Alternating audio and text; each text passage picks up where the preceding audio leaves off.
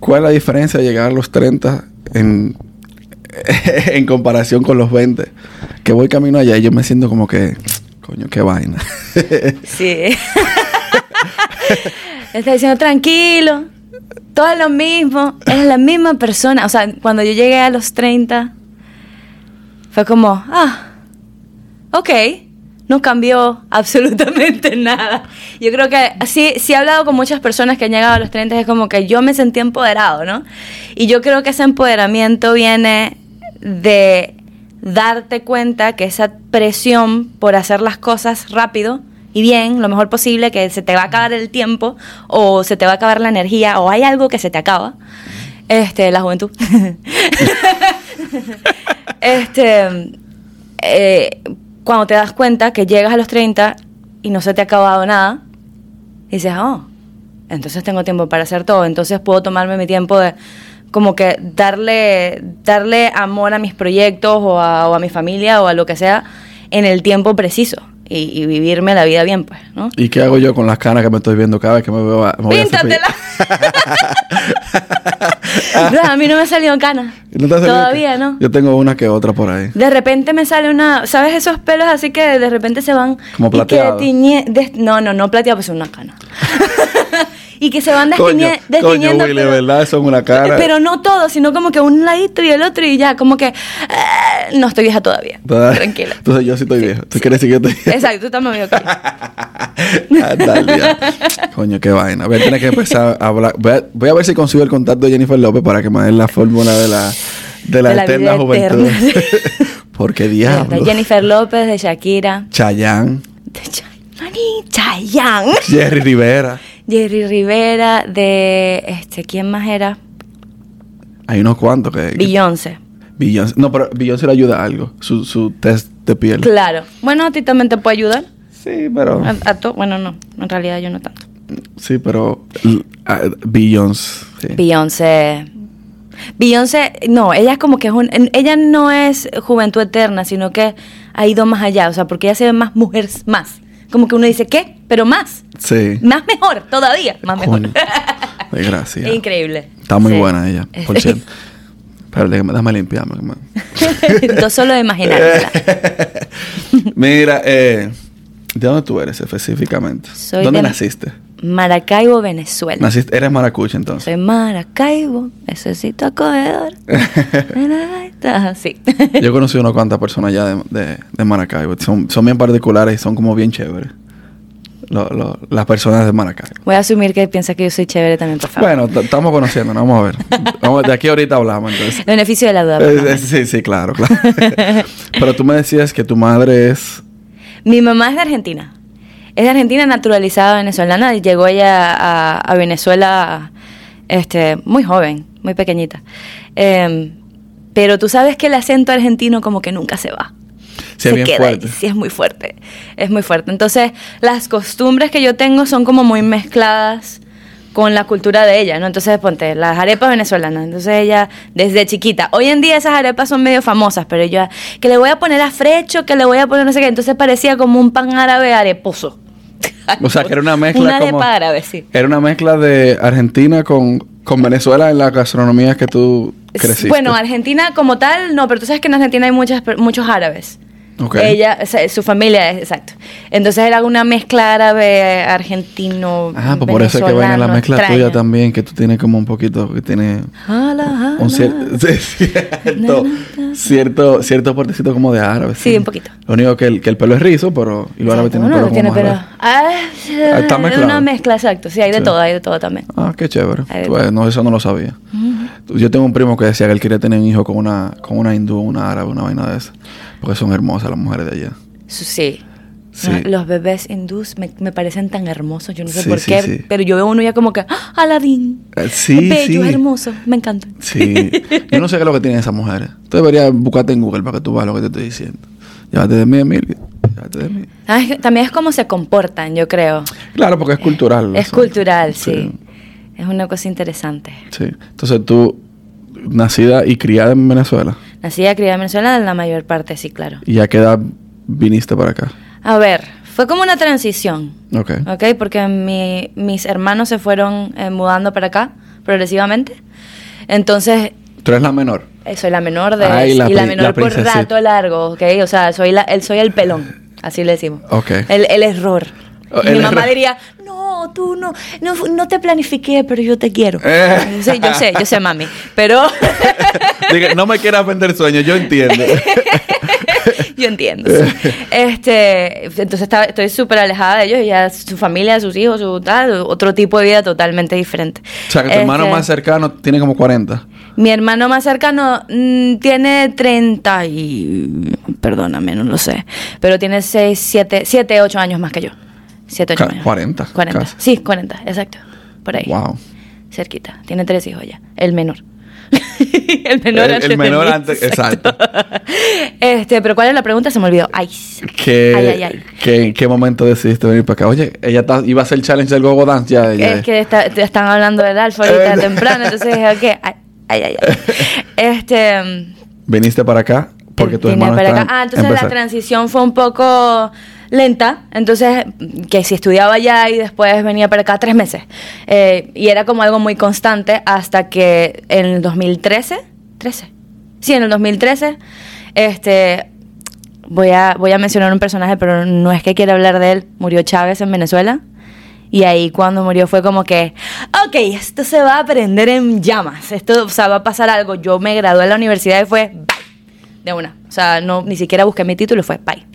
Y ya, desde entonces he estado aquí, no he, volve- no, no he volvido, no he vuelto más a, a Venezuela. Entonces ¿Y por qué no has volvido? yo ¿Por qué no has 20, he vuel- volvido? no he volvido a Venezuela porque esa palabra no existe. este, este mm, eh, tenía creo 21 años cuando vine a vivir acá. Hace días. Bueno, sí. Pero sí, el tiempo es relativo. Sí, realmente, eso es cierto. Sí lo es. Pero tú no tienes familia allá entonces. En Venezuela vive mi papá. ¿Y no la has vuelto a ver? No lo he vuelto a ver. Pronto. Está haciendo sus papeleos para venir para acá. Wow, nueve años. Es el único que se quedó allá. En, en su momento él se quería quedar, tal, no sé qué, hasta que todo el mundo se fue yendo de allá. ¿Sabes? Hermanos, o sea, digo desde su punto de vista, hermanos, porque mis hermanos todos están acá, ¿no? Este, hermanos, sobrinos, todo el mundo se fue yendo y dijo, como, ah, ok, ya eh, es, Es- es momento. hora. es la hora, sí. Entonces, sí. Wow. Es interesante cómo, o sea, para un venezolano, por lo menos, yo es, es- es muy extraño para mí pensar, por lo menos estoy hablando con alguien ok, tú vives y trabajas en el mismo lugar donde creciste y la gente que tú conoces, que conociste de pequeño, está toda en el mismo lugar o por lo menos van en algún punto. Yo no tengo registro de eso en mi cabeza. Para mí eso no existe. Todo Para mí lo normal, la normalidad es todo el mundo está regado por el mundo. Muy poca gente eh, hay que yo conozco que todavía está en Venezuela. Mi papá y mi mejor amiga y algunos otros pocos conocidos, pero cercano ya no, ya no queda casi nadie. Wow. Es increíble. ¿Qué tú estudiaste allá? Estudié film, o sea, eh, producción audiovisual. Ok. ¿Y por qué decidiste estudiar eso? Eso es bien chévere. Esa pregunta es muy buena. Esa Oye. pregunta es Ah, muy buena. ¡Echa! Concha. Ya, podemos- apaga la cámara. Guau. ya con, con la respuesta de ella cerramos. Tiene muchas dimensiones esta pregunta. En realidad a mí me gusta, a mí me gustan mucho las artes en general y la expresión en general, ¿ok? Entonces yo tenía como muchas opciones. Era o literatura las que me salieron, por lo menos en la prueba, y tú sabes que las pruebas académicas que hacen. Yo nunca cogí esa prueba. Yo no, quiero saber de las pruebas. Ah, para nosotros era obligatorio. Oye, esa. Este, no era como que yo ya, ya yo sabía, pues, pero eh, me salió que sí, música, obviamente. Me salió este, literatura, eh, diseño gráfico, puras cosas que eran eh, diferentes aspectos del arte.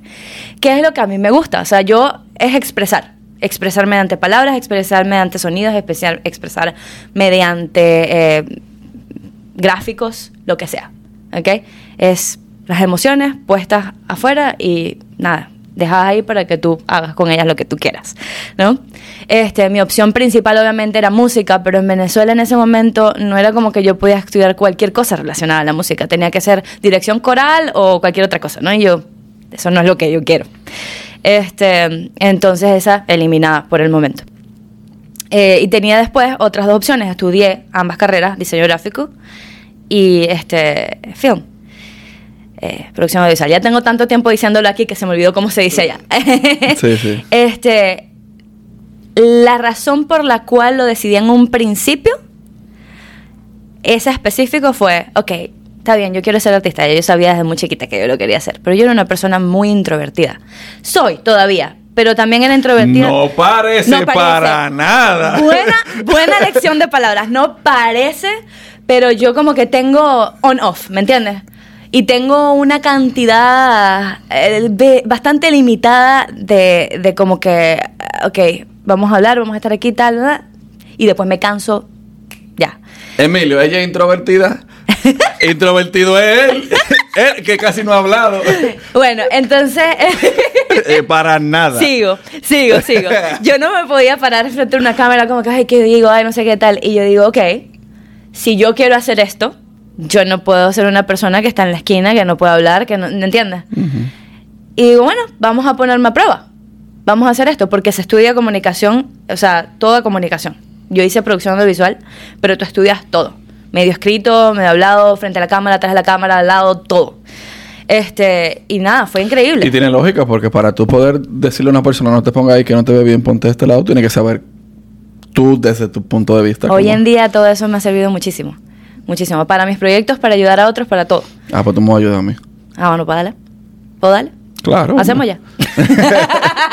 Óyeme, si ella de verdad fuera introvertida, ella no estuviera tan suelta ahí. Nosotros, oye, nosotros hemos ha sido trabajo, no- trabajo duro. no- nosotros hemos tenido gente aquí que, que, que están así, eh, rígidos. Sí. no ahí después de como 20 minutos que se sueltan y que... A mí me gusta la gente, es diferente. A mí me gusta Tú- la tú gente. eres people person. Sí, I'm a people person, pero sí, sí me canso. Ahora, es, es que me- provoca llamar a la mami. Mami, ¿yo soy introvertida o qué?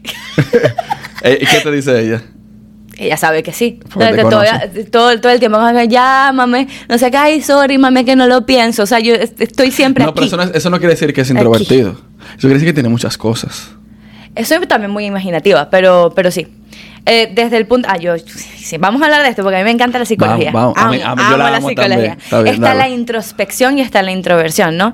Depende de, de qué psicólogo tú utilices para basarte, pero por lo menos hay una, hay una tipología eh, que se llama Myers-Briggs, eh, eh, que se basa en el psicólogo Jung, Carl Jung no Freud, que a mí no me gusta, lo siento a los psicólogos que van por Freud, pero es que a mí yo no estoy de acuerdo con muchas cosas que él dice, este, pero Carl Jung, lo amo, me encanta. Este, y en una de las, o sea, él se Vamos basa... a debatir ese tema ahora. Ok, perfecto. Eh, él se basa más que todo en, en la noción de que cada persona no es que está como que ya programada, pero hay como que ciertas ah, dimensiones que cada uno maneja, ¿me entiendes? Entonces él te evalúa introversión, extroversión, luego intuición o pensamiento, o, eh, lógica. Este, eh, like, feeler or thinker, ¿cómo se dice eso? En español que se entienda bien lo que quiere decir, no sé. Eh, Yo lo el entendí, pero no sentidor sé. o el pensador. Sí. El que Este, siente y el que piensa. El que siente y el que piensa. Dependiendo de cómo tú tomas la información, ¿ok? Cómo la procesas y cómo tomas decisiones. Entonces, cada área tiene como que una que en cada persona está como eh, priorizada, Ujú. ¿ok? Prioritizada. Dios mío, es que Miami ha hecho cosas conmigo que qué te puedo decir. Ay, embrace, o sea, embrace el, el ¿cómo se llama? El Spanglish. Ok. Yo no, estoy, yo no estoy muy de acuerdo con él, pero está bien. Eh, eh, a eso lo podemos debatir también, me encanta. este, entonces, lo yo no que- estoy muy de acuerdo, pero yo lo utilizo. Pero bueno, eso lo hablamos ahorita. Eso lo podemos hablar. Sí. Va, Hay que hacer la lista, vaya pues. Sí. Este, em, entonces, ¿qué estaba diciendo? Ah, lo de la introversión y la extroversión no quiere decir que seas este, tímido, ¿ok? Eh, el ser introvertido, pero quiere decir que la mayor parte de la energía la gastas en lo que está pasando aquí, ¿ok? Y que eh, eh, tomas cuando tú estás eh, en ex- modo extrovertido, porque todo el mundo tiene las dos facetas. En algún momento tienes que vivir afuera del mundo, no afuera de tu cabeza. Este, pero tomas energía o ganas energía cuando estás en tu modo que te hace sentir cómoda. Entonces, por lo menos para mí, yo me siento muchísimo más cómoda aquí. Y puedo salir y, me encanta estar aquí, y me encanta conocerte y todo, pero en el primer momento que tengo, ok, vamos otra vez, de vuelta a recargar las baterías. Hay personas, una persona extrovertida de verdad, ellos van un día de trabajo y después un día de trabajo lo que quieren es, ah, pero vamos al party. Yo no puedo. Ah, no, pues yo soy introvertido. Si a Ah, eso bueno. vamos. Si a eso Ah, vamos, vamos a hacerte el, vamos a hacerte el si a eso vamos, yo soy introvertido, pero para mí no era el significado que yo tenía entendido. Para mí una persona introvertida, una persona, por ejemplo, como Emilio, que él es bien tranquilo. Él para hablar, él le pide permiso al hemisferio izquierdo de su cerebro para poder procesarlo por el hemisferio derecho. Entonces, para mí, esa es una Claro, persona... claro, claro. Claro, claro. Te quiero, Emilio. Eh. Pero realmente, y yo se Claro. lo estaba comentando a ahorita, que una persona, para mí enten- entender, era una persona introvertida por eso, porque realmente Claro. solamente se expresa con personas que está cómodo Mm. y en momentos puntuales. No, no necesariamente siempre está Claro. hablando como, por ejemplo, ese soy yo. Claro. Que si yo te veo a ti, yo voy a, a tratar de hablar contigo y de conocerte. Y eso lo tengo, yo lo mencioné anteriormente, que un libro de, de Ismael Cala, El poder de escuchar, él dice, si tú supieras todo lo que tú pudieras aprender hablando con una persona al lado tuyo, en un aeropuerto, o en un bus, en lo que sea, tú lo hicieras a diario. Entonces yo soy ese tipo de persona. Yo siempre hablo con las personas que estaban al lado de mí, busco la forma de, de una conversación porque algo tú aprendes. Eso es verdad. Entonces yo, por Es eso que digo que yo soy extrovertido. Eso es muy cierto. Claro. Yo siempre, desde chiquita, como que las amigas que siempre tenía, mis mejores amigas, ponte, siempre eran gente muy extrovertida. De forma tal, porque a mí siempre me ha gustado la gente, pero antes por lo menos sí me costaba muchísimo más como que yo misma ir y, y hablarte y hacer decirte cualquier approach. cosa, exacto. Tú ves, ahí usando el Eh, Spanglish. ¿Eh? No estás de acuerdo contigo Pero no me... mismo. eh, eh, es cierto, a mí no me gusta, pero lo uso. Ahorita hablamos. Whatever. Este, y yo creo que a través de los años de estar con tanta gente y observar muy bien lo que hacen, cómo tratan a las personas, todo lo demás, he aprendido mucho a tratar a las personas, pero yo creo que yo asumo una posición cuando estoy con una persona más de escucharlos. Generalmente, ahorita porque es una entrevista, tú me estás haciendo preguntas y te tengo que responder. Pero usualmente es sentarme al lado de. Esto ah, no es una sí, entrevista, no. ok". Esto es una conversación. Ay, me encanta, Esto es una conversación. conversación. Olvídate de entrevista. Conchole. No, Ay, relaja. cónchale. Iba a decir coño, pero era por no decirlo. Ya lo dijiste. Es el punto. Tú, es el punto. Ajá. ¿Por qué no? ¿Qué, es lo que, eh, ¿Qué parte de Sigmund Freud es la que no estás de acuerdo? Vamos a debatir esa parte. Oh my goodness. Ok. Este, mm, me parece que él ve eh, la psicología de una persona desde un punto de vista muy rígido. ¿Ok? No estoy de acuerdo en el sentido, o sea, a ver. Dime un Yo planteamiento creo que, la tiene. psicología, el- el- el- a la mente, primero que todo, to- todavía estamos tratando de entender cómo funciona la mente. Ah, No hay nada que está totalmente establecido. Los psicólogos mismos siguen estudiando, ¿ok? Precisamente porque todavía no entendemos todo muy bien, ¿no? Solamente lo que podemos hacer desde, desde la perspectiva de una persona que tiene una mente, ¿verdad? Estudiar de tu propia mente es como que, wow, eh, tomará mil años para- hasta que Claro. podamos entender qué es lo que es. Y lo podemos entender seguro, no sé, uno se muere y dice, ah, ya entendí. ¿Me entiendes? Cuando ya estás en tercera persona, que ya no estás a merced de tu mente. Es difícil estudiarlo desde adentro. Este, y yo creo que no se puede aplicar la misma fórmula para todos. Yo estoy de acuerdo con eso. Este, hay una, hay una cosa, obviamente, no es que yo no estoy diciendo que Sigmund estaba totalmente desfasado de todo, hay muchas cosas que evidentemente han aportado muchísimo valor a la sociedad. Este, mi, mi hermana es psicólogo. Eh, eh, el psicoanálisis me parece increíble. El llegar a fondo, como que cuando, cuando empiezas a preguntar, ajá, yo me recuerdo cuando yo era chiquita, mi hermana me enseñó una técnica, como que, ok, dime, ¿qué, te, ¿qué sientes? Ok, ¿y por qué sientes eso? Y después me responde, ¿y por qué? ¿Y por qué? Y la, la pregunta, ¿y por qué? ¿Y por qué? ¿Y por qué? Todo el tiempo hasta que llegas al final. Me parece increíble. Amo, ¿no? Sí. Pero, pero hay muchas cosas, por ejemplo, complejo de Edipo, complejo de Electra, ese tipo de, de cosas pueden aplicar para cierta, eh, cierto tipo de personas, pero yo no creo que aplica para todo el mundo. El complejo de Edipo, si no, es el que. A ver. Mm. Coño, yo comí poco hoy.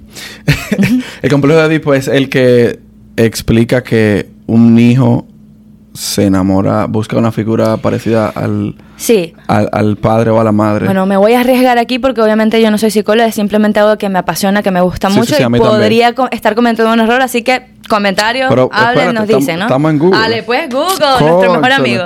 Eh, Mi tío, mi tío. Este, lo que yo sí escuchaba mientras tú lo buscas, Sí. este, es que, a ver, y eso, en eso estoy de acuerdo en cierto sentido.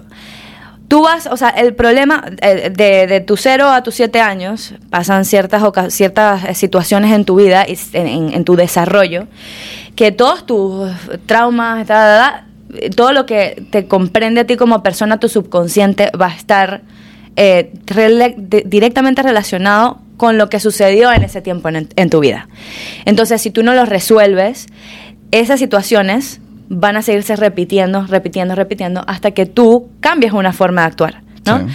Eh, y obviamente, siendo padre y madre, dos figuras tan importantes en la vida de una persona, o digamos figura masculina, figura femenina, ¿ok? No, no tiene que ser padre biológico, supongo. Este, obviamente eso va a venir a, afectar lo que uno siente sobre sí mismo. Bueno, si tú piensas un niño de dos años, apenas está entendiendo que él es una persona separada de su madre. Antes de eso, ellos, ellos, o sea, no se consideran un individuo. Entonces imagínate que tu madre esté cansada, eh, no sé, de todo el día y un día, no, no quiero jugar. Ese, ese choque de emociones para un niño de un año y medio lo marca para toda la vida. Entonces, no, que es que mi mamá no me presta atención, no, que no sé qué tal. Entonces, después, en el futuro, cuando tengas otras parejas, ¿ok? Este, eh, vas a seguir repitiendo esa sensación, no tu madre. La sensación que tú tuviste cuando tu madre hacía esas cosas, ¿no? Entonces, y eso obviamente es por decir un ejemplo muy, muy sencillo, pero que se puede complicar bastante. Entonces, en ese sentido, obviamente hay mucha verdad detrás de todo esto, pero yo creo que muchas veces gente que se basa 100% en, en Freud, ¿verdad? Pierde eh, noción de otras cosas que también están pasando.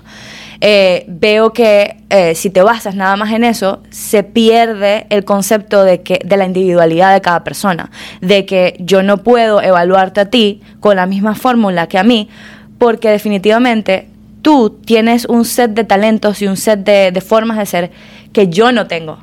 ¿Entiendes? Entonces, y me parece que la forma en la que lo pone, este, ya se me olvidó, Freud. Ah, Young.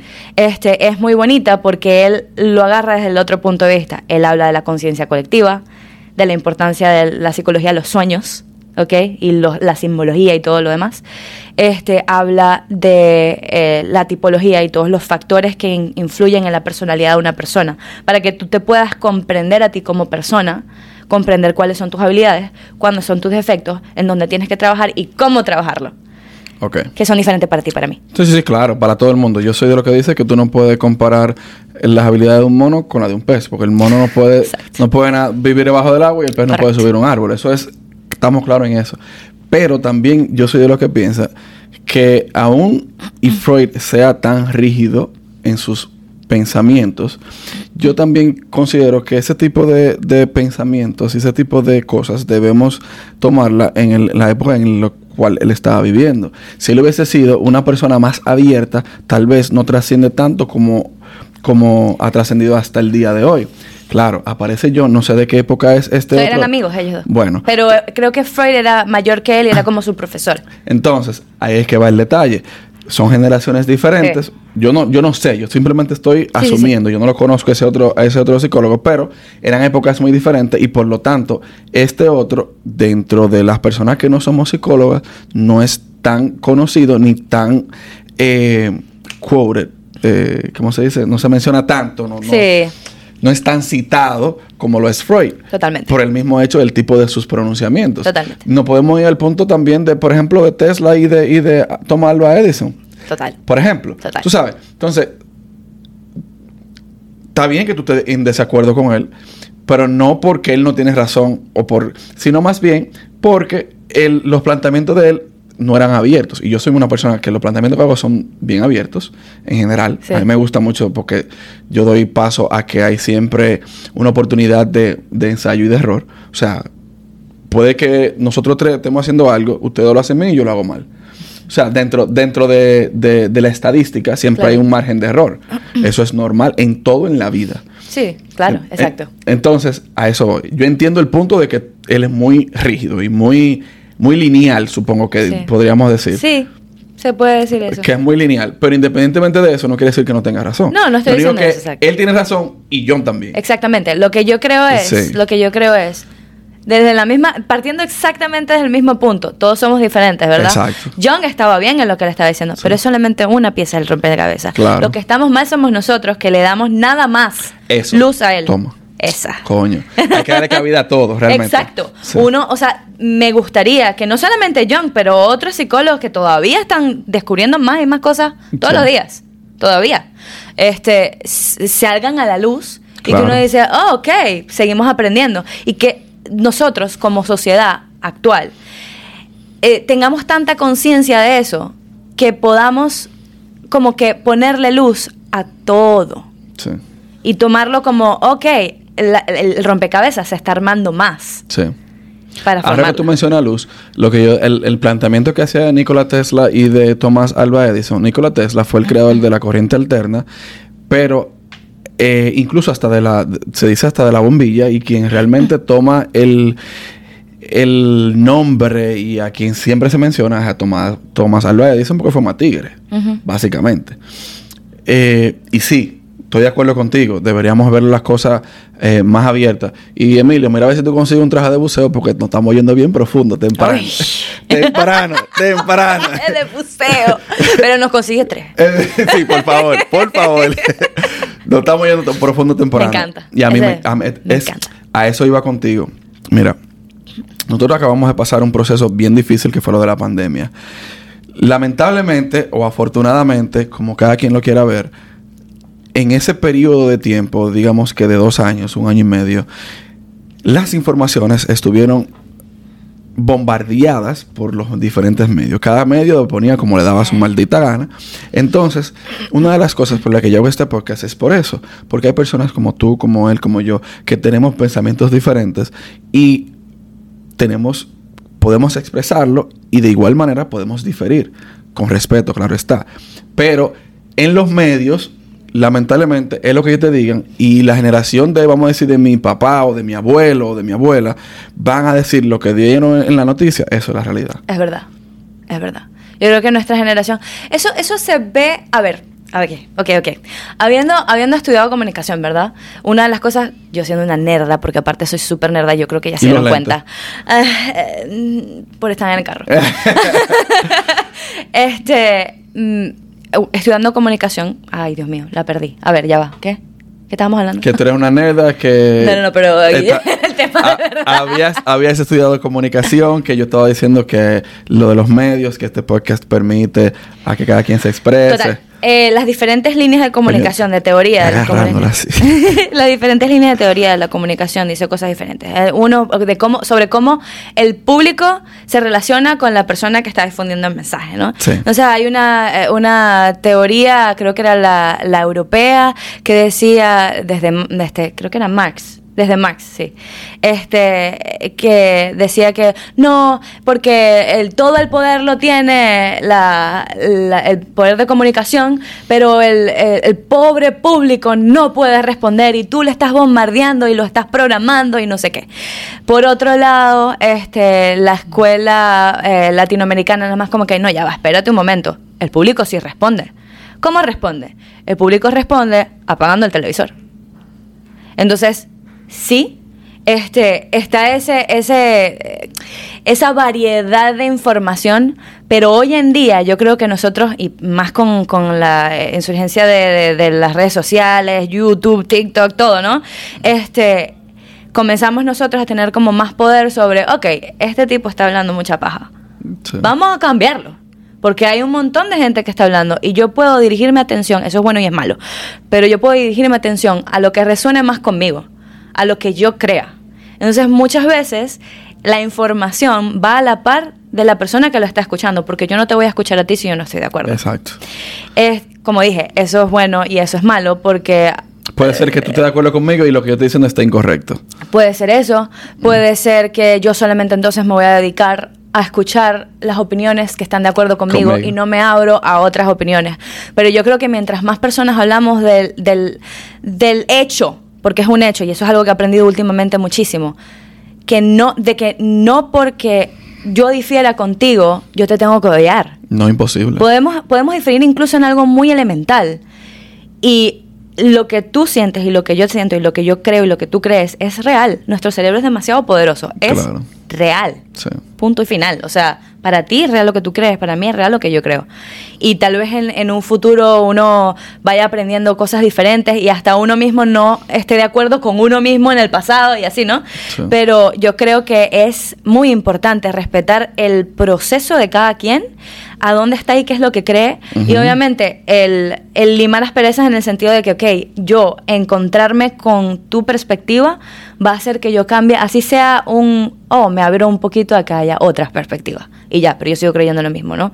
Este, o tal vez me cambia la vida, es como que, wow, no, yo voy a cambiar todo lo que soy, porque esto me hace bien, ¿no? Y no sé, eh, a cada paso, cada persona necesita creencias diferentes. Sí. Este, y yo creo que es importante permitirnos y permitirnos vivir eso. Claro, ¿no? Y, y- y ese tipo de, de, informaciones que, se, que tú mismo creas dentro de tu mente, eh, tú puedes... Podemos tener diferentes tipos de perspectivas, incluso hasta estar de acuerdo, pero tú con ciertas variables diferentes a las que yo tengo, pero estamos de acuerdo. Exactamente. Y lo que podemos hacer es fusionar ideas. Exactamente. Y estoy de acuerdo con el hecho de que tú dices que es bueno y malo, del hecho de que yo nada más voy a escuchar las personas que estén de acuerdo con lo que yo digo, pero al final yo lo que siempre eh, promuevo es que cada quien tenga un pensamiento crítico de las cosas. Que si yo pienso que eso es rojo y tú piensas que eso es amarillo, es otra cosa, sí. ¿Me entiendes? claro, claro. pero que, que tú nos estás escuchando a nosotros y puede ser que haya una persona que esté difiriendo de nosotros dos ahora mismo escuchándonos. Mm, O sea que independientemente de eso, sí. podemos diferir y cada quien tiene su pensamiento Correcto. crítico sobre las cosas. Sabes que eh, estaba enseñando, yo tengo un alumno que, porque de clases de canto, de, de la voz y todo, ¿no? Entonces, tengo un alumno que eh, le gustaba mucho el debate. Entonces empezamos a estudiar Yo era así también. La filosofía me encanta. Es increíble. Este, empezamos a estudiar filosofía. Entonces nos dimos cuenta que realmente lo que es un hecho, los facts, son muy pocos. Realmente. El resto de la lógica es basada en inferencia, es basada en otras cosas, no en facts. Entonces, eso, amarillo, rojo, todo eso, obvio. Pero es muy poco lo que realmente nosotros nos podemos agarrar de algo que es fact. Y algo que mucha gente hace es que toma una opinión o una inferencia como un hecho. Y eso no es correcto. Por ejemplo, entonces, eh, quería volver a lo, de, a lo del COVID como un ejemplo para, como que, porque estamos como muy abstractos. Y quiero como que darle un ejemplo concreto para que se entienda un poco de lo que estamos hablando. Este, que es que por lo menos, ok, la mente es tan poderosa, wow, el COVID, ok, esto va a ser horrible y nos vamos a enfermar y bla, bla, bla. Y lo peor es que la gente que se conecta con esa realidad le va a dar el COVID, pero en la madre. Sí. Le va a dar durísimo. Eh, De la misma forma, porque claro, o sea, también esto se puede ver desde el punto de vista, ok, si tú estás estresado, tu sistema inmunológico decae. ¿Ok? Te- lo podemos ver de muchas formas, pero vamos a decir que esa solamente para dar el ejemplo sencillo, ¿no? Sí. Este, mientras que si yo estoy, ok, me dio COVID. Perfecto. ¿Qué puedo hacer? Calmarme primero. ¿Ok?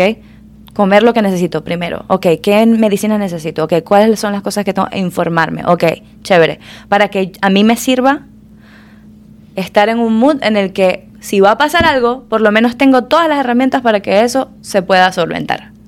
Entonces, ok, esa persona que estaba, que mantuvo la calma, la calma y se conectó con una realidad en la que no estás ignorando lo que está pasando, pero lo estás viendo desde un punto de vista en el que te permite avanzar. Sí. Entonces esa persona se conectó con una realidad en la que puede avanzar y las demás no. Esas dos son reales, las dos, porque esta persona la pasó Sí. muy mal y esta no. Yo creo que hasta ahora mismo el único fact de verdad es que todos nos vamos a morir. Yo creo que es el único verdadero fact. Eso es un fact, fact. Porque no hay nadie, nadie, nadie se le ha librado. Eso es un fact. Pero independientemente de eso, vamos a seguir hablando de otra cosa. Mira. Eh, antes de, de- de yo hablar de tu hermosa voz, tú me estabas diciendo, bueno, yo mismo dije, sí, yo mismo dije, que a mí no me gusta el spanglish, que no estoy de acuerdo con el Oh. spanglish y que eh, yo lo utilizo, que es, que es algo a lo cual yo me quiero Quisiera que profundicemos un poco de eso. Ok. Tú, porque viniste a una edad más o menos parecida a la que yo vine aquí a Estados Unidos. Tú viniste a los 21, 22, yo vine a los 23. Exacto. Eh, pero ya yo sabía inglés de- desde ser Yo también, República. yo también, o sea, sí. ya, estamos en la misma- Yo vine como maestra de inglés, tal cual. Ah, bueno. Entonces, estamos en el mismo stage, más o menos. Y mira, ahí sigo yo utilizando el, el inglés. yo digo que no estoy de acuerdo porque a veces utilizamos palabras con personas que no entienden el inglés. Es básicamente eso. Es Además válido. de, yo vivo viendo contenido de mi país, de República Dominicana, y en español, Claro. por eso mismo. Para no perder la práctica, vivo leyendo en español, porque todo lo que hago es en inglés aquí. Entonces, tú sabes, no quiero perder mi conexión ni con mi país, ni con el idioma. Y yo considero que aún muchos de nosotros jóvenes que vinimos en la misma condición, lo utilizamos. Yo considero que no deberíamos. Ok. ¿Por es- qué no deberíamos? Una cosa es que tú quieres considerar tu país y conectarlo, pero ¿por qué no yo deberíamos? considero que no deberíamos por lo mismo, porque realmente tú estás hablando un idioma. Claro, hay palabras que ya están inyectadas directamente en el idioma y que, que están parte del, del coloquio y de- de- del día a día.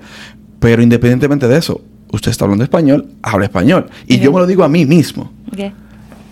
Pero también entiendo que un poco cuesta arriba el hecho de que tú estás hablando todos los días inglés, todo lo que tú tienes es inglés, y tú vienes y hace y tengo esta conversación contigo y se me meten un par de palabras porque Vale. es, es inevitable, tú sabes, es inevitable. Sí. Incluso yo estaba en Nueva York esta semana y cuando llegué a mi casa me dijo mi mujer que, ah, pero tú recargaste un- dos o tres gigas de inglés para allá porque mira cómo llegaste. Claro, porque Claro. estoy todo, todo en inglés allá. Todo mezclado. Exacto. Aparte que el idioma se pierde, sí se pierde, Ese si no lo problema. practicas. Ok. Entonces yo quiero saber qué tú piensas de eso. Ven, ven. Yo creo que primero te voy a hacer una pregunta, ¿ok? Dale. Para, para como que poner el, el- ambiente, el contexto, exacto. Este, tú has ido para Europa. Sí. ¿A qué país? Fui a España, fui a Roma, fui a Gales, fui a Inglaterra. Ok, perfecto. ¿Te diste cuenta? Roma, Italia. Exacto. ¿Te, ¿Te diste cuenta de cuántos dialectos hay? Solamente en España hay como ocho. Exactamente. Hay uno en, en Italia que me pareció muy, muy loco porque en Venecia el dialecto veneciano es muy parecido al español. Entonces nosotros hablábamos español y el tipo se comunicaba normal en su dialecto y estábamos hablando normal. Y Normal. nosotros como que solamente habla raro y ya. es, como, es como un español extraño. Sí. Este, entonces, mi punto es, claro, obviamente ellos son como que una muestra de cómo una mezcla de culturas puede ser algo, wow, eh, como que impactante, ¿no? Claro. Y yo creo que es algo que por lo menos en Estados Unidos pasa mucho. Y en Latinoamérica, bueno, si, si tomas a toda Latinoamérica, no, porque todo es un, un espacio muy grande. Este, pero en Estados Unidos han venido tantas culturas Claro. que, que nos estamos mezclando, no solo el idioma, sino la, la cultura, ¿no? Este, la- las costumbres y todo, la comida. You name it. Este, Ahí está hablando el inglés. pero lo entendiste.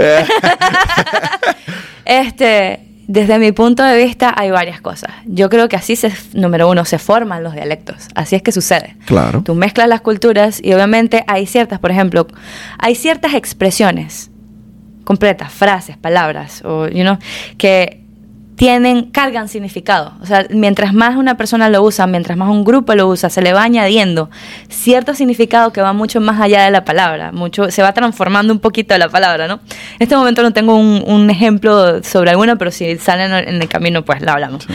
Este, entonces, de esa misma forma, es como que se va diferenciando un poco. Puede ser que en español y en inglés exista la misma palabra, pero la emoción con la que se dice en un idioma es totalmente diferente con la que se dice en otro. De acuerdo. Entonces vamos adoptando ciertos, ciertos modismos, tal, de diferentes idiomas. No quiero soltar este, pero tampoco quiero soltar el otro. Y vamos mezclando y vamos haciendo algo que en, nuestro, en nuestra cultura, en nuestro pensar es mejor o transfiere mejor a la otra persona qué es lo que yo quiero decir. Tengo este recurso, ese recurso, ese recurso y yo te voy a poner un mensaje, ¿no? Entonces, por mi parte, yo estoy de acuerdo con lo que estás diciendo desde el punto de vista de que, claro, hay, si hay una persona que no puede entenderme, ¿ok? Porque todo el punto de, de comunicarse del idioma es que la otra persona te entienda. Yo no me voy a poner aquí, you know what I mean, o sea, tú sabes, y estoy hablando con un señor de 70 años de Venezuela, ¿me entiendes? Bueno, de- de- Puede que hable inglés también, Puede que pero- hable inglés, pero exacto, un- pero una persona que no mi mamá, por lo menos, mi mamá no habla inglés. Entonces, yo no me voy a poner a esa. Hay veces que sí me trago porque obviamente estoy viviendo acá y ya tengo una forma de hablar, you know, concreta, ya se está materializando y I know, I know. cristalizando, ¿no? I know, I know. Este, entonces, para mí es, ok, fíjate cómo funciona, por lo menos en, en Italia, en todos esos países. Existe el italiano, ¿ok? Que aprendemos, si tú quieres aprender italiano, ese es el italiano que vas a aprender. Es el consenso que todos los dialectos dijeron, ok, esto es italiano, gente. O sea, aquí vamos a... Nos ponemos de acuerdo y para que nosotros todos nos podamos entender, vamos a hablar este idioma. Pero ya después, si tú en, en Roma o en Venecia o en donde sea, tú quieres hablar con la gente de ese lugar, tu dialecto, eso es otra cosa. Entonces se va convirtiendo, estoy de acuerdo, el idioma en, en Miami está cambiando mucho. Se está convirtiendo en algo que ni siquiera, o sea, no es español y no es inglés. Es un dialecto. Pero ok.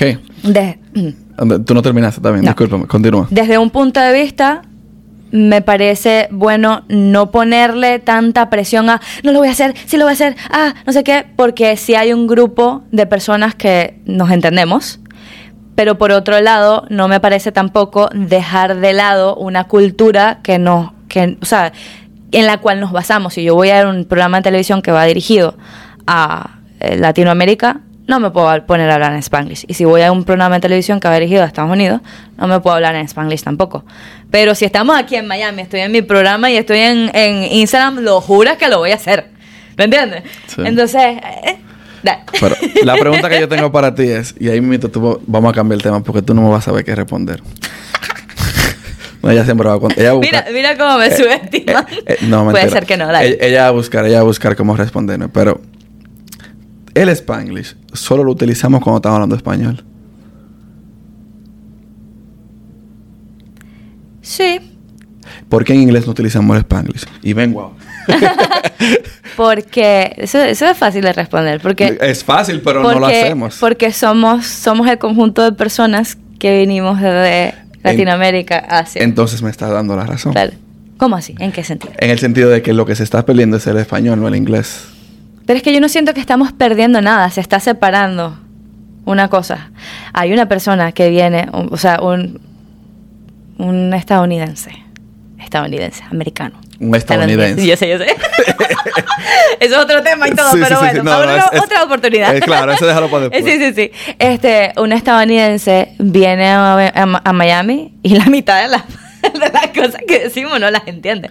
Yo tengo en mi Eh. grupo este, bastantes estadounidenses y cuando empezamos a hablar Spanglish, que sale. Ellos están como, Que conste, Ok. de- déjeme decir algo. Estamos debatiendo el tema. Yo no estoy de acuerdo para conmigo. Cada quien que lo utiliza, mi nombre, yo no tengo problema con eso. Porque yo lo uso porque ya es parte como que por lo que expliqué. Y mis Sí. familiares también están en la misma situación, lo utilizan. Pero para conmigo yo entiendo que no debería utilizarlo. Y, me, y yo trabajo en base a eso. Cuando hay inglés, hablamos inglés. Cuando hay español, hablamos español. Por sí, en base a trabajo está chévere. Claro, sí. claro. Independientemente de eso, usted hace lo que le dé su maldita Ya tú gana, sabes, en esta, en casa no se puede hablar ni una palabra en inglés. No, ni tú una, sabes- ni una. eso es un- Y no digas sándwich, diga emparedado. Es- no, no, así no. Ese es otro tema. Eso no, ese es Eh, anglicismo, eso, es- eso ya es español, sí, sí. Pero, no, y es otro tema porque si tú tienes hijos, no sé si tienes, No. cuando tengas, sería muy importante que tu hijo o hija hable español. Totalmente. Entonces, ese es otro tema. Como maestra bilingüe, porque eh, yo hice una reválida para poder venir a mudarme a Estados Unidos, Sí. este, y fui maestra bilingüe por un rato. Aprendí que eh, tú deja que si te viene, o sea, si estás aquí en, en Estados Unidos, este, ok, en el colegio se habla inglés, en, la casa casa habla habla español. español. exactamente. No lo mezclamos porque si no, sí, sí, totalmente. Entonces, eh, eh, y es realmente ventaja para el niño o la niña. No es, no es ni siquiera para ti, es para el niño o la niña en su futuro. Comprobado que se desarrolla el cerebro de una manera diferente. Y además de tiene más oportunidades de, de trabajo, de negocio, de todo. Anote eso. Aquí se habla de todo, chicos. Eh, sí, sí, sí, sí. Esto es una conversación bien abierta. No sé si te lo habían dicho, pero yo te lo estoy diciendo ahora. Eh, tú cantas. sí. Muy bonito que Creo. cantas. Ay, pero ya me escuchaste. Es claro, yo, yo estoy Me aquí un, stalkeaste. un poquito. Uy, no se puede decir, sorry. Eh, ¿no se puede decir stalkear? Porque es inglés. Ah, Te estoy jodiendo. Diablo. Diablo. Ok, Me entonces. agarró fuera de base. Entonces. Sí, ya no puedo decir más nada, pues tienes razón. Eh, nunca peleé con una mujer. Wow. no, estoy jodiendo. estoy Aprendiendo. Estoy relajando. estoy Aprendiendo con Willy. relajando. Este Estoy se llama Aprendiendo Willy. Estoy jodiendo, estoy jodiendo. Eh, tú cantas, vi que cantas como una especie como de unos reggaetoncitos, un R&B, qué sé yo. ¿Qué, qué tú, qué- qué tú consideras que es lo que ha- has grabado? No lo que a lo que te dedicas, pero sí que has grabado. Mm. Que he grabado. Yo tengo un disco de cuando era. eh, Tenía como 17 años. eras una pibe. Es más, una pibita. Una pibe. Este, una. ¿Qué? este, era más como pop rock latino. Ok. ¿Ok? Pero honestamente me identifico más con el género que estoy trabajando ¿Qué estás ahora. trabajando ahora? Que es más. Es, es como eh, RB soul latino. Ok. ¿ok? Se puede decir que es pop también, porque tú sabes, pop, pop, pop, Pop todo. es popular. Exacto. Este, pero sí, soul, R&B latino. Me gustan todos los géneros, o sea, uf, los ritmos latinos, todos, sin exclusión. De los más underground, así, hasta los más conocidos. Quisiera en algún momento trabajarlos todos y cada uno con, con alguien, Claro, ¿me claro. entiendes? Este, porque No, lo importante es que hay talento, porque si no tuviera yo te digo, bueno. Exacto. Gracias. Claro. Este, pero sí, o sea, me parece que, que nuestra música es muy bonita. Es muy bonita y, y, y hay que darle como que su lugar, su espacio, su honor, ¿ok? Sin embargo, eh, como me encanta el canto, yo doy, doy clases de canto también, entonces me apasiona mucho todo lo que uno puede hacer con la voz, ¿no? Y una de las de los géneros que a mí me impactó más cuando estaba aprendiendo fue el R&B. Ahí es que no sé si, si te has dado cuenta, pero bueno, supongo que sí. El R&B, o sea, en música es muy sencillo, muy vacío a veces incluso. ¿Ok? Eso es lupeado, lupeado. Tal vez unos acordes bien, ¿sabes? Sí, sí. Bien, eh, bien pensados, digamos así. Pero eso es sencillo, sencillo, sencillo y todo se le deja a la voz, a las armonías de la voz, ¿sabes? Y eso a mí me parece increíble. Entonces yo siempre he querido, ok, yo soy latina, me encanta la música latina, me encanta todo esto y yo lo quiero hacer. Pero a mí me encanta y me apasiona esto que lo saqué de Estados Unidos, pero me apasiona. El rhythm and blues. Dios mío, es que es un regalo, es Pero un tú, regalo. tú pudieras, digo, se hacen tantas mezclas. Tú pudieras hacer una mezcla entre lo, lo latino con, con el, con el R&B. Correcto. Por eso es que digo R&B latino. Este, yo creo que últimamente han salido varias cosas que son literal una mezcla entre esas dos en menor o mayor grado, ¿no? ¿Cómo que, por ejemplo? Chris Wow. LeBron hace eso, ¿no? Este, ¿Sabes quién es Chris LeBron? El nuevo artista Chris de... LeBron, no. El nuevo artista de, de Arcángel. que no, no lo he escuchado, pero, pero mándamelo después para revisarlo. con... Tiene un remix ahora de, de, una de sus canciones de su EP Ujú. con Jay Wheeler, Jay Wheeler y Sech. O sea, ya tú sabes que, Sí, claro. que bien romántico, bien... Y también es- me Sí, sí, encanta. sí. Sí, va, me Te lo- gusta. te lo mando. Este, bueno, o sea, conozco, a ver, está la primera que me, que me, me viene a la cabeza ahorita, no es tan conocida, pero aquí en Miami, wow, increíble. Y, bueno, no es tan conocida como artista, pero es una songwriter, wow, ¿ok? Elena Rose. Elena Rose. Elena Rose, este, la ha escrito a gente increíble. Creo que ha escrito con Marc Anthony, con, este, ella le escribe a Becky G. Este, ha escrito muchas cosas, pero su música personal es más tirando para el, R&B soul. Este, también está esta chica argentina, se Vamos me olvidó su nombre. Dale. Este, esta chica argentina se me olvidó su nombre, la que tiene un ojo azul, el otro que se pone el uf, se me olvidó el nombre. Nati. Peluso, ¿no? No, no Este, me empezó a molestar que haga frío en la ciudad. ¿No? No, Uy. no me llega. De Argentina sí. no. ¡Ey! Se me olvidó su nombre. Ah, Nati Peluso. Nati- eso fue lo que dije, Nati Ah, lo Peluso. dijiste, disculpa, no te Sí. Este, Yo, yo, tú sabes que no me he sentado a escuchar su música. Y yo, soy, Pe- yo soy muy melómano. Yo me pongo a sen- me, siento escuchando. la mujer es literal Latin R&B. Vamos a compartir música ahorita. pues. Este, y exacto, de repente te saca una salsa, de repente te saca R&B, R&B, de repente te saca lo que sea, lo que, lo que le dé la gana. Y yo creo que, o sea, a alguien que le guste la música en general, como que no se encasilla tanto en, en un género, ¿me entiendes? Como Sí, que, sí. ah, no, o sea, es que hay, si hay tantas cosas tan increíbles, ¿por qué yo ponerme a esta? No más, es lo que voy a hacer. A todo, todos los recursos, de todo. ¿Tú naciste con esa voz o la, o la aprendiste a, a- a trabajar? Ese es un tema medio controversial. ¿Por Porque yo no creo que uno nazca con algo. Yo creo que decir que uno nazca con un talento. eh, espérate, más- espérate. ¡Ay! Espérate, espérate, porque yo no puedo venir. la madre. Yo no puedo venir a decir aquí. Y llorar. Tú estás loca, no puedo. Pero yo te puedo asegurar a ti que cuando tú empezaste a cantar, tú podías hacer algo y se oía bonito. Sí, sí, ya tiene oído ya, sí.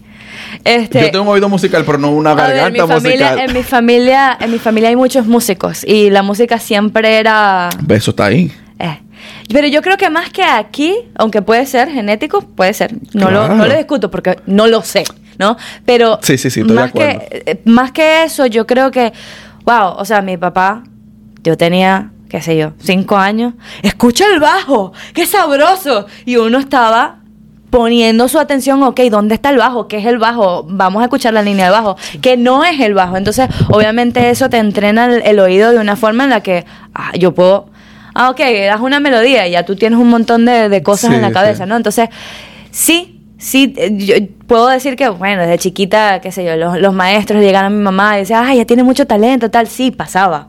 Eh, puedo decir que tenía el talento, ¿verdad? Pero yo creo que más que todo era un- es un trabajo de mucho tiempo, es como... Tú, tú lo vas improving. Es como Ahí una pasión, exacto. Yo estaba como que, yo, eh, a ver, yo canto desde siempre, o sea, como que yo no sé cuándo empecé a cantar y cuándo empecé a bailar, ¿no? Siempre, porque siempre estaba presente, ¿no? Sí. No, no, no, no recuerdo un momento de mi vida en donde no haya algo de eso, por lo algo de eso, por lo menos alrededor de mí, ¿no? Este, pero en el momento en que yo decidí, que ya es como que, ok, esto es lo que yo voy a hacer por el resto de mi vida, yo tenía ocho años. ¡Wow! Ocho años. Me recuerdo que estaba practicando una canción de Mariah Carey. ¡Wow! y yo me ponía uno. Pero ya te dos, habías- ¿tú habías tres. estudiado canto? Dale, en ese momento, no, en ese Es momento. lo que te digo. En ese momento ni siquiera, porque yo te dije que era una persona súper eh, eh, eh, tímida. ¿Ok? E introvertida, las dos juntas. Este, y en mi familia, por más de que todos eran músicos, tal, a mí eso de que, ay, pero cantar, yo no sé qué. eh, yo, mm, no, ustedes hacen su cosa, yo escucho y ya. Pero nadie sabía que yo podía cantar en mi familia. Y sucedió que una maestra de la escuela me escuchó cantando, no sé cómo, no sé en qué momento, y le dijo a mi mamá. Y mi mamá le dijo a mi hermano. Y mi hermano que estaba en una onda de andar con banda y tal, se paró la oreja, pues, como decía así, un día que yo estaba practicando, como que, ah, pero es que la, la hija de su madre sí canta. Y entonces él empezó, ¿qué? Pero vamos a cantar y no sé qué, y dale. Y yo como que, no, no, no, no, no. Y lo que empezó a hacer él fue grabarme, grabarme, ¿sabes? Vamos a hacer un cover de esto, un cover del otro, un cover de tal. Y como yo veía la reacción de la gente, como que, ay, wow, tal, no sé qué, empecé a agarrar un poco más de confianza, como que, bueno, tal vez esto es algo que, que no me lo tengo que quedar yo sola. Sí. Algo que tengo que compartir. Y en ese momento ya empezó como que a mostrarlo, pero sí, exacto. Pero es lo mismo que te decía. Claro, tú desde niña tú estás viendo de que Sí. tú tienes un talento. Sí, sí. Ese. No, que claro. yo no sabía que lo que iba a claro, decir. Pero claro. No habías dicho talento, dije, tú sabías, sí sabías. Pero claro que yo tenía talento. Pero venga ¿Qué acá. tú crees, loco? Ey, cuidado. Dime a ver. Ey, cuidado. Ella está juntándose mucho con dominicanos. Oh, sí. Eh, eh, pero a lo que me refiero es, si tienes razón de que cuando, si tú empiezas a ponerle instrumento a los niños desde pequeño, el niño va a familiarizarse. Eh, yo no recuerdo cuando era bebé, porque, o sea, cuando tenía, que sé yo, 4 o 5 años, si yo tenía ins- instrumentos desde antes, pero mi mamá me estaba diciendo hace varios días de que ella me compró un xilófono, me compró un teclado de piano, me compró diferentes cositas. Claro. Mi oído musical, yo te puedo decir, y hay algo que quiero hacer con el podcast de eso mismo. Mi oído musical es bien desarrollado, más no mi garganta. Yo incluso tocaba flauta y en algún momento tal vez mi padre tenía intención de que yo tocara guitarra. No lo hice. No era, no te puedo decir que mi pasión, nunca lo intenté. Pero se va desarrollando. Pero independientemente de eso, en tu caso, yo sé que de alguna manera u otra tú tenías que tener ese talento Ahí. Claro, lo trabajaste después, mejoraste, Claro. te, te vas conociendo. Ya. Pero como quiera, o sea, esa voz tiene que estar ahí desde pequeño. Pero ¿sabes qué pasa? Ah, este, y esta es la razón por la cual estoy como que a favor y en contra y todo al mismo tiempo. Es como... Son sentimientos encontrados, porque yo soy un ejemplo de lo que tú estás diciendo. Pero, siendo maestra, yo me he encontrado con todo lo que tú te puedas imaginar. Me he encontrado desde el punto de que una persona que tiene un talento increíble, que no quiere para nada, nada que ver con eso, y que la están obligando porque tiene un talento Sí, increíble. sí, ya son diferentes. Y también mi mejor, o sea, mi alumna, que es como que mi alumna estrella, que es mi hija, la adoro. Este, ella llegó a mí, tenía 13 años, creo, hace unos años ya. Y ella estaba probando. Y ya tocaba el violín. Uy. ¿Ok? Sí. Eh, totalmente diferente a, a, ¿sabes? Yo enseño pop, ¿me entiendes? O sea, es un, eh, canto contemporáneo, no es, eh, ¿cómo se llama? Clásico. A pesar de que también lo, lo manejo y pues, con, con musical theater, teatro musical, Sí. se utiliza y lo, y lo enseño también, pero más que todo es pop. Este, entonces ya voy a probar a ver si me gusta. Y la niña en el principio era que yo no la escuchaba. Ella estaba enfrente mío de, de que... Pero mira, una niña que, o sea, la persona más diligente, más eficiente y más dedicada que yo he conocido en mi vida. Yo le digo, tú haces esto y ya te puedes jurar que ya lo hizo. ¿Ok? Dale. La tarea tantas veces, tantos minutos, ta, ta, ta. Mira, y en cuestión de unos, no sé, tres años. Esa mujer canta, que es ¿Qué como edad que... tiene ahora? Ahorita tiene 18. Cumplió años ayer. Este... Precisamente. Cumpleaños ayer. Eh, y es, hace su musical theater y es una, una cosa que es impactante. Y es hispana ella. Es, es mezclada, sí. Este, tiene, su mamá es mitad venezolana, mitad canadiense. Este, pero sí, entonces, viendo cosas como esa, yo digo, wow, pero el trabajo también es muy importante. Claro. Y la pasión que tú le tengas, pasión en el sentido de, no, hay, hay- hay alguien que me, que me enseñó esto que a mí me encantó, me encantó cuando me lo dijeron, no es pasión como que, ay, a mí me encanta hacer esto, no, no, no, es que tú todos los días, tú quieres así, como que es eso, esa chispita que está todos los días, pero es casi que, si no la escuchas, no la, no la escuchaste. Sí. Es como que casi callada, casi muy suave. Que es como que lo que te lleva a seguir haciendo lo mismo una y otra y otra vez diligentemente. Lo que te lleva a seguir haciendo cosas que tal vez no son tan divertidas, pero para ti lo son porque eso es lo que tú quieres hacer. Eso es lo que yo llamo pasión. La pasión que necesitas, la, la constancia que necesitas para poder lograr algo, la dedicación y como que el, el enfoque. Como Sí. que tú tienes el poder de decidir, ok, esto yo lo quiero. Lo quiero por esto. Tienes la convicción. Ok, perfecto. Ahora voy para allá. Disciplina mató a talento hace mucho. Exactamente. Entonces, sí, tenía el talento, pero no es solamente eso. Claro. Porque entonces mucha gente que no nació con el talento no lo va a, tra- no lo va a intentar. O mucha gente que nació con el talento cree que lo tiene todo. Y eso no es así. Es como que se puede malinterpretar. Sí. ¿Qué, qué tantas canciones tú tienes ya en las plataformas digitales? Ninguna. ¿De verdad? ¿Y por qué Viene no? pronto. ¿Y por qué no? ¿Por qué Me he guardado. me- este, ahorita estoy en proceso de escribir eh, un álbum completo. A mí me gustan mucho las cosas conceptuales. Ay, me encanta, me Lo encanta. amo, me encanta. Entonces es como que yo quiero hacerlo todo con todos los detalles, como que, que a mí me haga sentir bien, no es como que, que quede perfecto, ¿no? Sí. Este, que a mí me haga sentir bien, tengo como que unas ideas que, que, que no sé, tengo, llevo gestando mucho tiempo, años incluso. Entonces estoy muy emocionada porque viene pronto. Este, y, y sí, yo creo que lo que me pasó a mí por lo menos al principio después de que saqué con mi banda, porque eh, ahora es que empecé a ser solista. Este, fue como que, ok, ¿quién soy yo? ¿Qué es lo que yo quiero hacer? Tu identidad. ¿Me entiendes? Y es como que eh, conocer quién soy yo y tener el valor, porque eso es lo difícil, demostrarlo.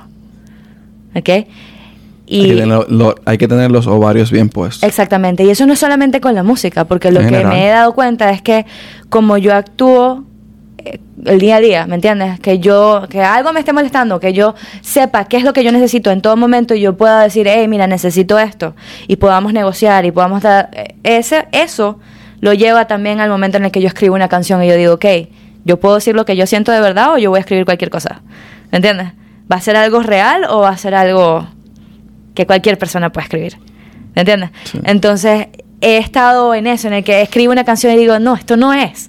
O sea, pero no es en el sentido, no en el sentido de que estoy juzgándolo, sino en el sentido de que yo siento que no me estoy mostrando, que todavía no me estoy abriendo. Una maestra de, de, de escritura siempre me decía, pero sea más específica, dime qué es, me estás como que estás como muy general, muy, ay, sí, pasó esto y pasó el otro. No, no, no, ¿qué sentiste? ¿De qué color era? ¿Sabes? ¿En tu cuerpo dónde se sintió? O sea, dime bien, quiero sentirlo contigo.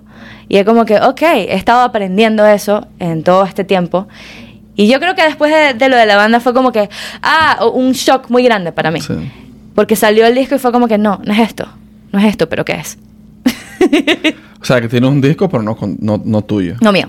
No mío. no Eh, mío. Es un, un- colectivo. Exactamente. Ya entiendo. He estado, he estado probando mis canciones, algunas de mis canciones originales, este, en conciertos en casa.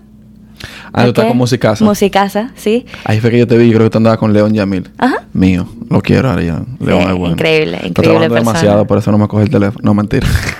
no, mentira, mentira. Ay, Dios mío. No, mentira, yo no lo he llamado. No, pero, pero él ya Eh, participó aquí en el podcast. increíble, sí, yo vi, yo vi, yo vi. Mm, Sí, Este, pero él es demasiado bueno. increíble, increíble, y- talentoso también. eh, eh, Exacto. Trabajador. No, y- trabajador y, me refería, también. bueno, también en cuanto al talento. Eh, yo creo que yo vi que ustedes hicieron como un anuncio del Musicasa. Ujú. Y eso, me- eso a mí me encantó. ¿Te esa- gustó? A mí me Ah. encantó esa vaina. Sí, de verdad, porque fue como una combinación entre la guitarra, bueno, era Y la guitarra, voz. era guitarra Sí, más la guitarra, voz. la voz, sí. Él Sí. estaba como que... Ta, ta, ta, Sí, sí, sí, estaba bien chévere eso. Me encanta, sí. Pero no dilates mucho, sácate algo, aunque sea. ¿Qué cosa? Una música tuya. Así que sea una. Una, una, un sencillo. Ok, Y pruébate. Y me lo manda. ok. De verdad, de verdad. También, yo saco uno y después saco algo. Exacto. Para que haya algo. No, porque la industria ha cambiado mucho, lamentablemente, Sí. en cierto punto, para el arte. Sí, sí, sí. Porque tú trabajas un álbum y ese álbum, qué sé yo, gusta una canción, dos canciones, tres canciones, se pierden las otras. Sí, es verdad. Pero no es porque sean malas, sino más bien porque cuando tú trabajas el álbum, tú vas a trabajar las canciones que más a la gente le gustó porque, lógico, es un negocio. Lamentable. Deja de cantar las demás. Exacto. O la Sí, deja sí, de cantar o la gente no le gusta, lo que sea. Pero muchas de esas canciones son las que tal vez me gustan a mí, pero yo no soy la mayoría. Me pasa todo el tiempo con todos los artistas que me gustan. Como que las mejores canciones ¿Qué no necesariamente son tres las que son. que te gustan. Tres artistas que me gusten. Que Ay, Dios realmente mío. tú escuchas, que tú te sientas a escucharlo. Que yo me siento a escucharlos. Uh, uh, rápido. No, no, no. Uh. Podemos llegar hasta mañana. Pero es que, aquí. Dios mío, es que tres artistas es muy poquito. Pero da- dame uno. En este momento voy a decir porque es el que tengo en la cabeza, porque cuando dije lo que dije, lo tenía en la cabeza, Juan Luis Guerra es uno. Es verdad. Sí, lo amo, me encanta, me encanta, me encanta. Este, otro, uno más, uno más de ahora, a ver. Bien tropical te fuiste ahí. Me fui tropical. Ese es mi artista favorito de Me República fui Dominicana. tropical, pero ¿sabes qué, qué canción tenía en la cabeza? Vale la pena. Vale la pena. Que esa es tropical, pero tiene unos acorditos ahí que como que Sí. tiene el flow por dentro. Sí, sí, sí. Juan Luis es una estrella. Sí. Ese es mi artista favorito dominicano. y- ¿En serio? Ah, entonces le di en el clavo. Fue como que sí, este- sí, él, él, él es, él es mi... Del área, de la alta sociedad, él es mi favorito. Y de nosotros los pobres, Anthony Santos. Es que de nosotros los pobres. Claro, porque es real. Increíble. Yo crecí con los dos. Wow, ya, claro.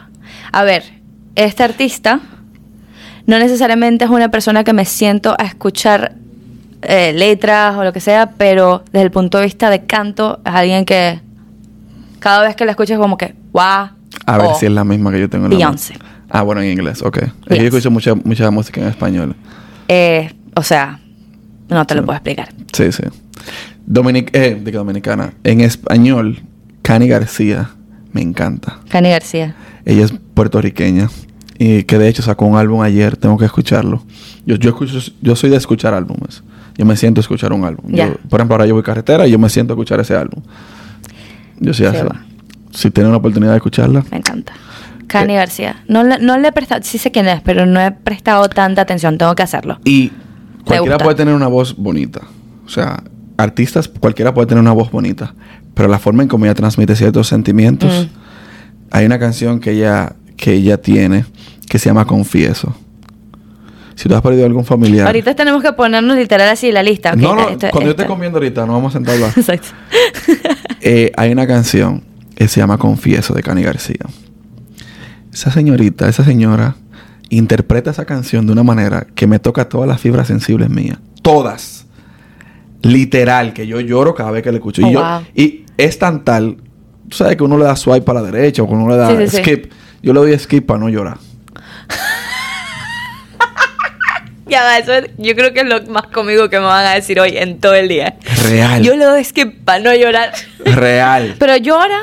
La, la lagrimonia, sí. Claro, llora. No, yo Es que lloro para por- eso es la música, para sentir. Las cosas que no tienes la bola de sentir. Yo lloro, pero no quiero. En, en mayoría de los momentos no quiero llorar. Ah, bueno, te entiendo, te entiendo, es. Exacto. Este no es el momento. Exacto. Entonces yo digo, óyeme, es, yo creo que ella se la dedicó a su padre, que falleció. Ay, claro. O sea, y si tú has perdido un familiar, tú sabes, reciente, tú dices, ya, coño. ya. Ok, entiendo. Y yo compartí esa, yo, yo comparto mucha música y se la mandé a una prima mía que falleció su padre, res- o sea, en ese momento que se la compartí. Y me dijo, yo sé qué canción es esa y yo no la quiero escuchar. Ok. De tan fuerte que Yo no la quiero escuchar. Ok, la voy a escuchar. Me voy a sentar ahí a No escuchar la letra. Ahorita te la pongo. No, y la interpretación. es- Increíble. Ok. Sí, va. Tenemos una hora y pico. Yo creo que tú cantas un ching de algo. Ok, está un bien, pero el tercer artista es Alex Cuba. Gracias, bye. Lo Me- amo, me encanta. Él fue nominado al Latin Grammy junto con Ale. Ale Moore. Con Alex, que es otra de mis artistas favoritas. Ella muy, me encanta. Eh, yo tengo que sentarme a escucharlo a ese tigre. A mí me dijo una persona. Tienes que, sí. A mí me dijo una persona que ese tigre es el mejor artista cubano que hay ahora mismo. Es increíble. O sea, te- de verdad tienes que sentarte a escuchar lo que está haciendo, los detalles. Yo le escribí para grabar con él. Pero él está en Canadá. Claro. Ok. Bueno, tal vez en algún momento se da. Tienes que seguirle escribiendo. Dale, dale, no, dale, yo creo que él me respondió. Yo no recuerdo. ¿Sí? Ah, bueno. Es que si yo no te escribo, yo no voy a saber si tú me vas a responder. Exactamente. Exactamente. Eh. Eh. Escríbele a Justin Timberlake ahí. Uno nunca sabe, Exactamente. nunca que- sabe. Exactamente. ¿Qué tú piensas de Justin Timberlake de, de la música? Yo te voy a decir algo. Para donde yo voy, yo no sé, yo no sé exactamente cuándo será, pero yo voy hasta ese nivel. ¿Cuándo? No sé. Decretado. De- de- hace tiempo. Me encanta. Hace tiempo, muchachos. Lo que pasa es que es un proceso que hay que vivirlo y que hay que darle el paso. Pero tú vas a ver. Sí, va. Dale. Está bien. Cuando Está- tú, cuando eso. explotes, entonces tú me vas a llamar, entonces vamos a estar los dos al mismo nivel. ahí. Esa, me Claro, encanta. y va a ser todo un talk show. El Claro, talk show. claro, vamos a hablar. Con Willy. Exacto. Episodio mil, episodio mil. A recordar cuando hablamos. que Me sí. encanta. Claro. te Increíble. Sí, Lleva- claro. Crecer juntos. Esa, esa es sabroso. Y, y es lo que estoy haciendo Sabroso. ahora. Todo el que, o sea, no todos, pero muchas de las personas con las que he grabado son personas que o no se dedican a nada que tenga que ver con música, pero están emprendiendo en algo. O, o son personas como tú que están empezando a, a grabar su propia música o que ya grabaron, pero que están en empezando. eso. Exacto. Vamos creciendo poquito a poquito. Nos vamos apoyando juntos. Y yo creo que eso, eso es parte de la magia que está pasando aquí en Miami. Sí. En, en- en los últimos años. Esto va a crecer y se va a explotar. Feo. Y lo estamos haciendo nosotros desde cero. Sí. Van a haber personas que vienen y nosotros decimos, eh, eh, nosotros estuvimos Estamos primero. en el principio de todo. Exacto. ¿Eh? Vamos a decirlo en inglés. We create the foundation. Exacto. Ay, pero lo dijo completo en inglés, ¿ves? Por, su- por Así es que se hace, gente. Por su of course. Por su course. por su course. Me encanta. Pero dale, allá para cerrar, un, canta un poquito ahí, para coger ese cortecito y subirlo hacia las redes. Romántico, no romántico, ¿qué quieres? ¿Qué tú tienes en la mente ahora mismo? Eh, Lo- aquí un bolerito, una vaina así. lo que tú quieras. Ah, Por- ¿sabes quién me encanta? el- Andrés Cepeda. Andrés Cepeda. Ah, pero tú no escuchas mucha música en español. Sí, pero qué. Santiago Cruz. Ay, Dios mío. Ay, Eh, Dios eh, mío. Ella está yendo en una ahí. ¿Y qué, qué hago? Em, lo digo, lo digo porque sí, una romántica por el silencio que hay, una capela ahí se siente mejor así como más, Dale, dale. más airoso, ¿sabes? O pudiera ser un dembow en, en- con la voz. Arcoco. Con, con la, con la voz, con la voz bien, bien melódica. Me encanta. Go, go, das. Ay, ay, ay, ay. Bailame como Tarzán. Ay, coño. Este, a ver, démosle una, a la que sea. Ah, vamos a hacer. mm, ¿Cómo fue? Benny More. Benny Morel. Uy, te fuiste lejos. te fuiste lejos. Sí, me fui lejos. Okay, ready? ready? Dale. Are you ready? You ready? We ready, I'm ready. ¿Cómo fue? No sé decirte cómo fue.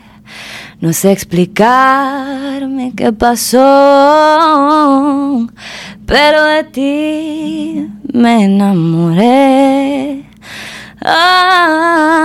Fue una luz que iluminó todo mi ser. Tu risa como un manantial lleno mi vida de inquietud.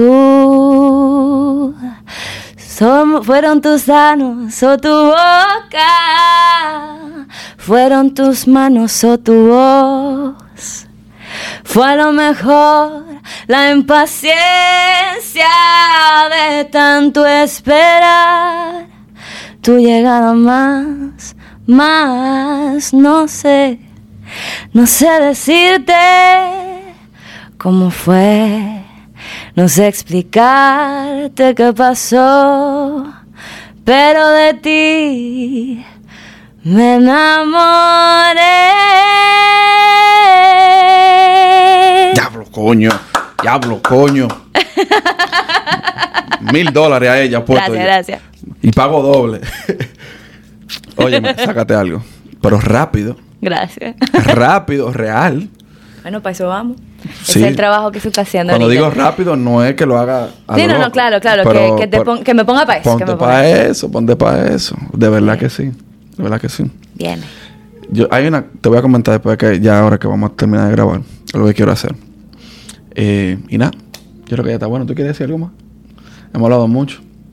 Después hacemos una segunda parte, como en el, este es como el episodio 84, 85, como el 150 o el 200 por ahí. Hacemos una segunda parte. Listo, part 2 y nos ponemos así, pero nos traemos los trajes de buzo para... Exacto, para profundizar Listo. heavy. heavy.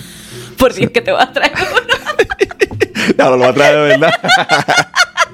Júralo, por favor, júralo. It's gonna happen. te gustó, te gustó. Ay, me Eh, pues nada, hablamos ahorita, señora.